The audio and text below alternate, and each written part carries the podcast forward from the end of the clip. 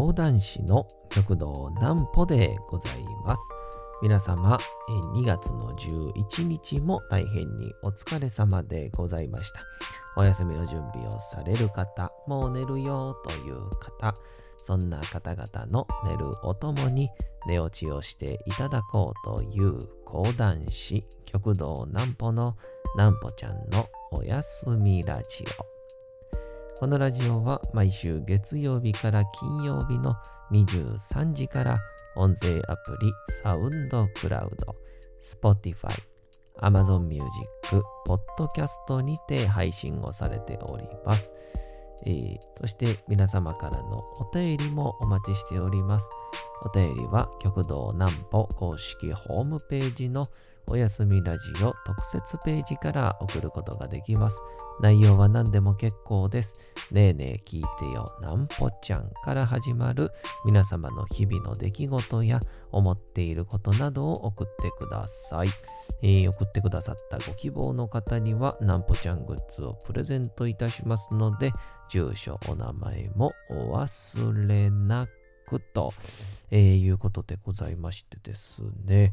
えー、先にですね、ちょっと皆様にお詫びがございまして、2月の10日、昨日ですね、の、えー、夜の会がですね、えー、Amazon Music の方にちょっと反映をされて、えー、いなかったみたいで、他のは一応あったんですけども、えー、なので、ちょっと今、システムをちょっと復帰中でございますんで、えー、一応 Spotify とか他のところでも、えー、やっておりますので、えー、そちらをご覧いただけたらと思います。ええー、一応ね、私の Twitter の方に、えー、各、なんていうんですか、えー、サイトの URL 載っておりますので、えー、各 SNS もですね、フォローしといていただけると、すぐ情報をお届けできるかなと思います。それでは今日は講談会のおっさんの話をしたいと思いますが、その前にこちらのコーナー行きましょう。なんぽちゃんの明日は何の日？さて、えー、明日ですね、2月の12日でございます。さあ、こちらの2月12日は、なんと、ペニシリン記念日ということでございまして、えー、1941年の2月の12日、イギリスオックスフォード大学附属病院が世界で初めてペニシリンの臨床実験に成功したことにちなんで制定された記念日。ペニシリンは1928年に、えー、イギリスの細菌学者アレクサンダー・フレミング博士によって、えー、発見された、えー、世界初の抗生物質となっております。発見から実用化までには期間を要したものの臨床実験成功から数年後に起きた第二次世界大戦中には多くの負傷兵を感染症から救うなど20世紀における偉大な医学的発見の一つに数えられておりますということでこれね、えー、ドラマのジンで、えー、ね、江戸時代に、えー、ジン先生が発明をするんですよね。で、こう、もう最強の、えー、薬だっていうことで、えー、江戸中を広まるわけなんですけど、で、あれですよね、確か現代に戻ってきた時に、そのペニシリンを、えー、江戸時代に開発してるがゆえに、えー、医学の進歩が、えー、どんどんどんどん進んでいて、で、プラス確か、えー、龍馬が言うてた、えー、龍馬さんが言うてた、えー、皆が、えー、誰でも医療を受けれるシステムを作れればいいなっていうのが、えー、見事に叶っていて、えー、最後のシーンですかね、確か。えっと、えー、病院での請求が0円みたいなね、そんなシーンがあったりするんですよね。でも実際にできたのは1928年で20世紀だったということでございますよね。今途中ね、ペニシリンって言ったら多分 iPhone がですね、シリっての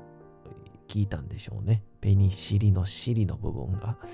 あの、ご用ですかっていうので 音声までは入らなかったんですけど、反応してしまいましてですね。え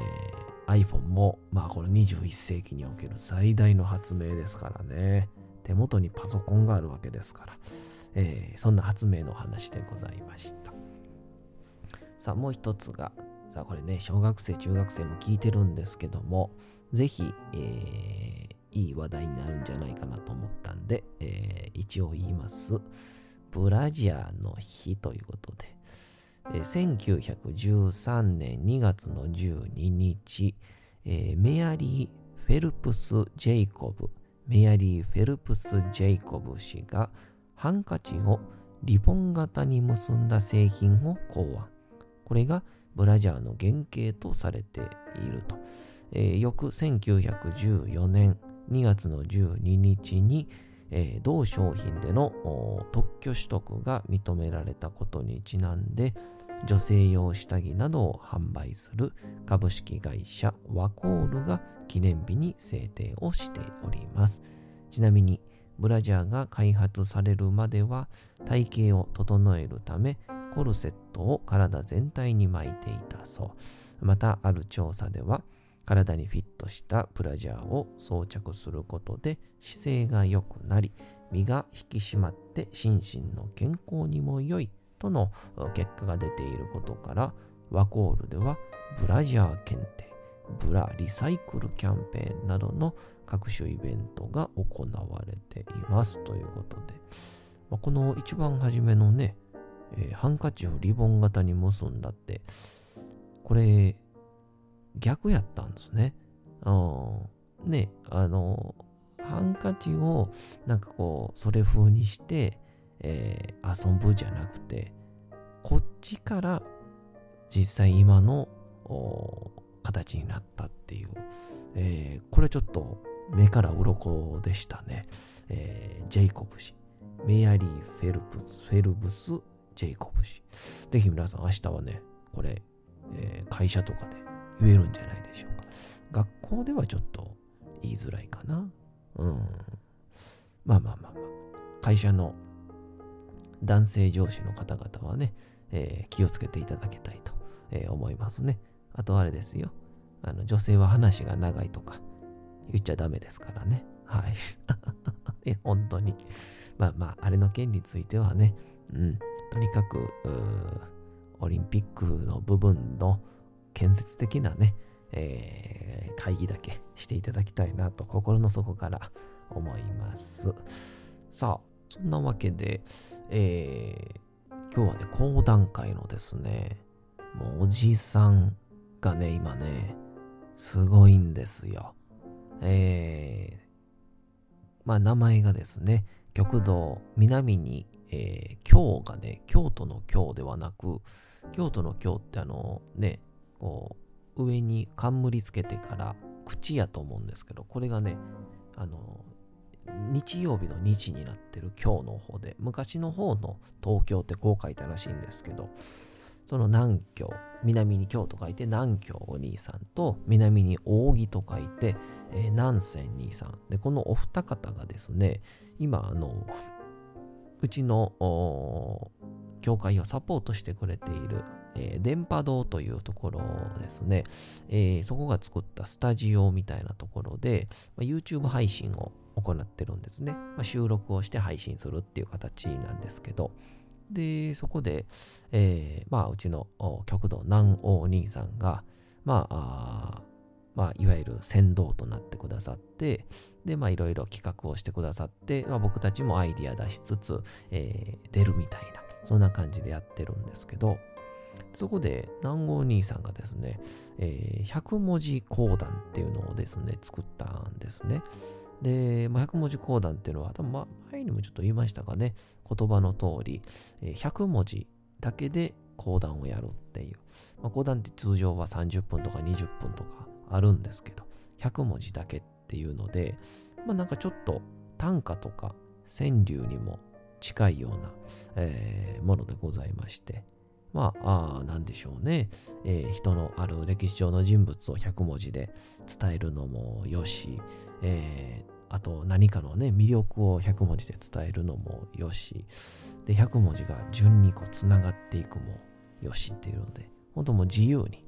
やっていこうぜっていう話になって。で、その中でも、一応、南郷兄さんが、まあ、ルールとして、えー、修羅場っていう出ましてね、えー、講談の独特のリズムで、こう、お経のように読み上げるような、えー、やつなんですけど、それで、えー、この、大体100文字のうちの、まあ、20文字か30文字ぐらいは入れようね、みたいな。まあ、なんか最低限のルールぐらいは作って、で、みんなでちょっと遊びながらやろうぜって話になったんですけど、で、一番初めですね、えー、まあ僕たちも一生懸命作るんですけど、やっぱなんかこう、文字が足りないとか、100文字じゃ伝えられへんわみたいな。で、古典20分のやつを100文字ってのは難しいし、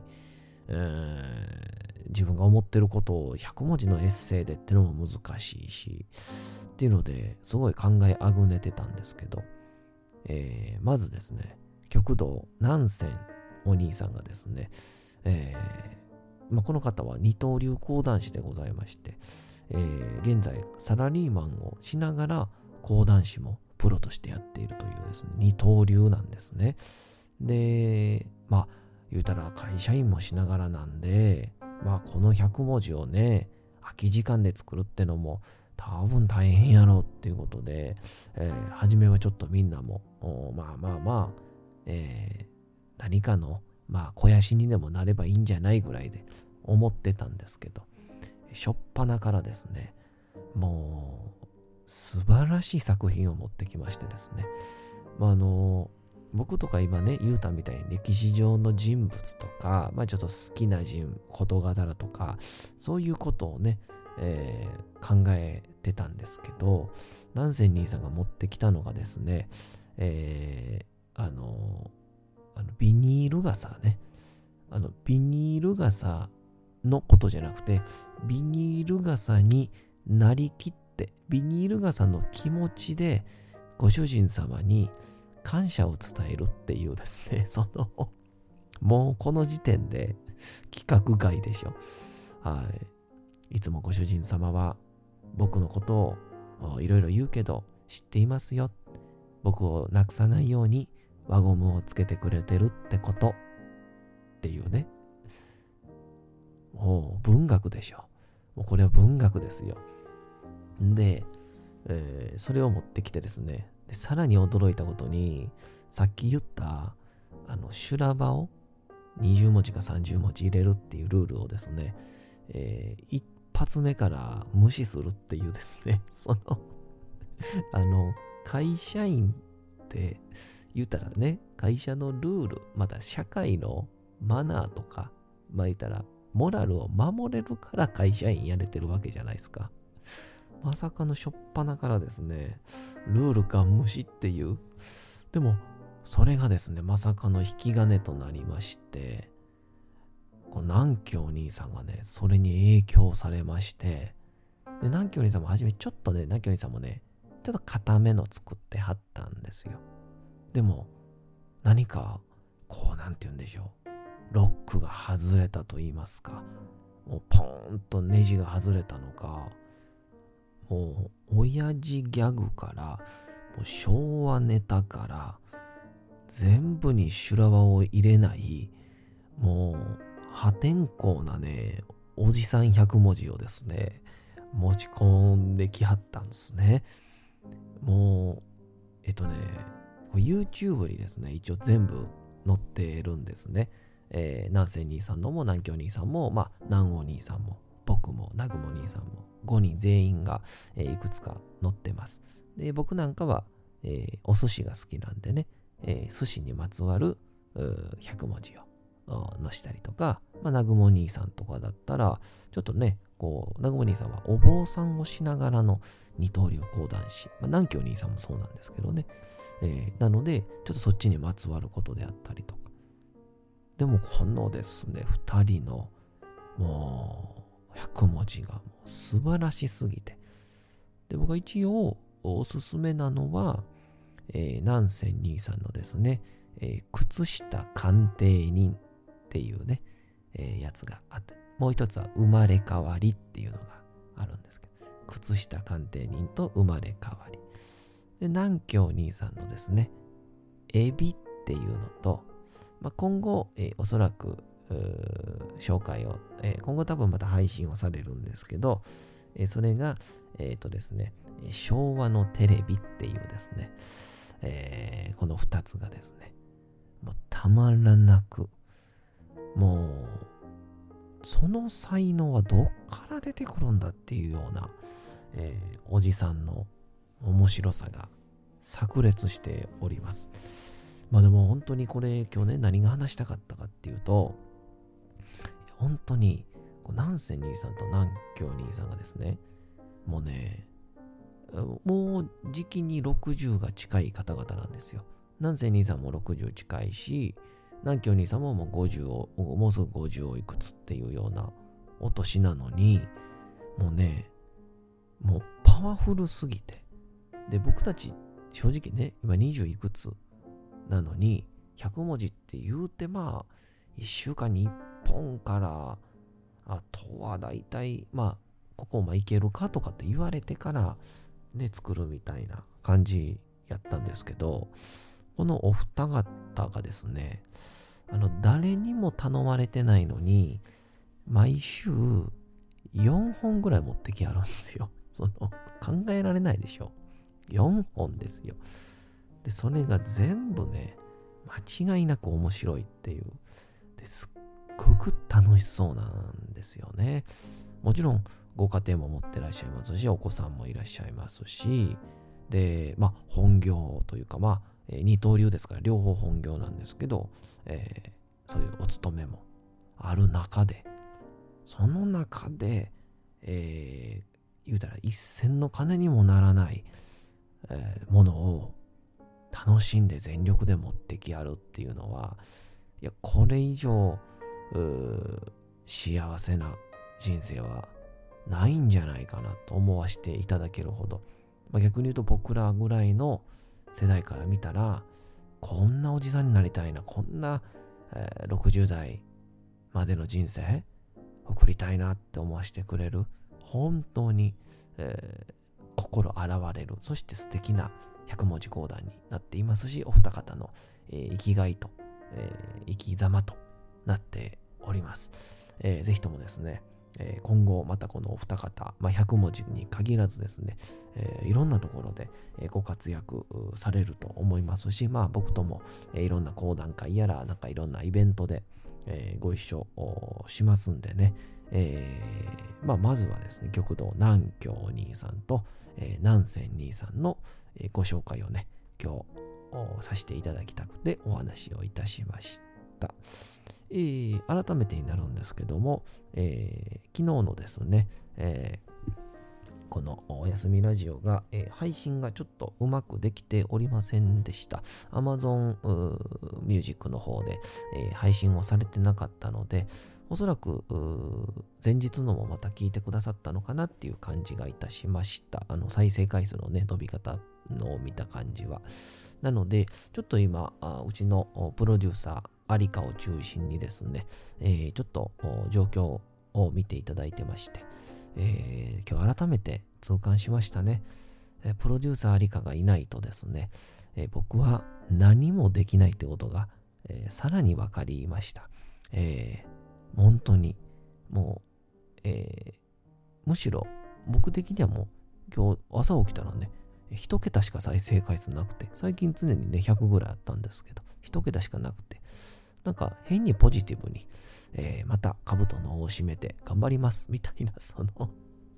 そうじゃねえんだよっていう、すぐシステムをアリカがいろいろ見てくれて、今、復旧してくださってます。えー、アリカに感謝ということでございました。アリ感謝でございます。何を言うてんねやろ。さあ、そんなわけでございまして、えー、お次のコーナーに参りたいと思います。お次のコーナー行きましょう。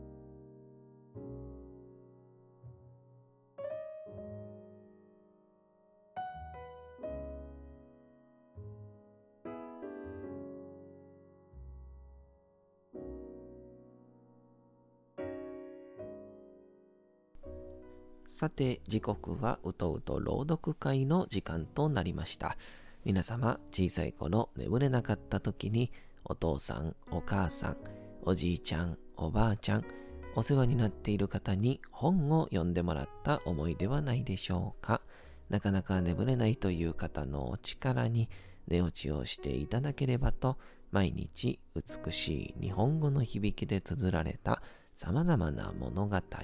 小説をお届けしております。えー、さて、えー、本日もお読みいたしますのは、宮沢賢治の注文の多い料理店でございます。さあ、二人の漁師がですね、山に漁狩りをしに参りまして、ある西洋料理店を見つけます。まあ、中はいろんな不思議なことが起こるんですが、えー、途中からですね、えー、いろんな武器とか鉄砲玉を置いてくれ、最終的にはですね、壺の中のクリームや、あ釣り、クリームをですね、顔や手足に塗ってくれとの指令が出ました。さて、今後どんな注文が来るんでしょうか本日もお楽しみください。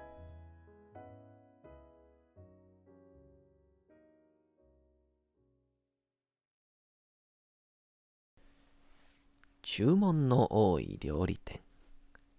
宮沢賢治。見ると確かに壺の中のものは牛乳のクリームでした。クリームを塗れというのはどう言うんだ。これはね外が非常に寒いだろう。部屋の中があんまり暖かいとひびが切れるからその予防なんだ。あどうも奥にはよほど偉い人が来ている。こんなとこで案外僕らは貴族と近づきになるかもしれないよ。二人は壺のクリームを顔に塗って、手に塗って、それから靴下を脱いで足に塗りました。それでもまだ残っていましたから、それは二人ともめいめいこっそり顔へ塗るふりをしながら食べました。それから大急ぎで扉を開けますと、その裏側には、クリームをよく塗りましたか？耳にもよく塗りましたか？と書いてあって、小さなクリームの壺がここにも置いてありました。そうそう。僕は耳には塗らなかった。危なく耳にひびを切らすとこだった。ここの主人は実に用意周到だね。ああ、細かいとこまでよく気がつくよ。ところで僕は早く何か食べたいんだが、どうもこう、どこまでも廊下じゃ仕方がないね。すると、すぐその前に次の戸がありました。料理はもうすぐできます。15分とお待たせはいたしません。すぐに食べられます。早くあなたの頭に瓶の中の香水をよく振りかけてください。そして、戸の前には金ピカの香水の瓶が置いてありました。二人はその香水を頭へパチャパチャ振りかけました。ところが、その香水はどうも巣のような匂いがするのでした。この香水は変に吸う臭い。どうしたんだろう。あ、間違えたんだ。下女が風邪でもひいて間違えて入れたんだ。二人は扉を開けて中に入りました。扉の裏側には大きな字でこう書いてありました。さて、本日もお送りしてきました、なんぽちゃんのおやすみラジオ。改めてにはなりますが、このラジオは毎週月曜日から金曜日の23時から音声アプリサウンドクラウド、Spotify、Amazon Music、ポッドキャストにて配信をされております。そして皆様からのお便りもお待ちしております。お便りは、極道南歩公式ホームページのおやすみラジオ特設ページから送ることができます。内容は何でも結構です。ねえねえ聞いてよなんぽちゃんから始まる皆様の日々の出来事や思っていることなどを送ってください。送ってくださったご希望の方にはなんぽちゃんグッズをプレゼントいたしますので、住所、お名前もお忘れなく。お休み配信、YouTube、そしてなんぽちゃんの SNS、それぞれもチャンネル登録よろしくお願いいたします。というわけでございまして、皆様2月の11日も大変にお疲れ様でございました。明日も皆さん、街のどこかでともどもに頑張って、夜にまたお会いをいたしましょう。なんぽちゃんのおやすみラジオでございました。それでは皆さん、おやすみなさい。すやすやすやーん。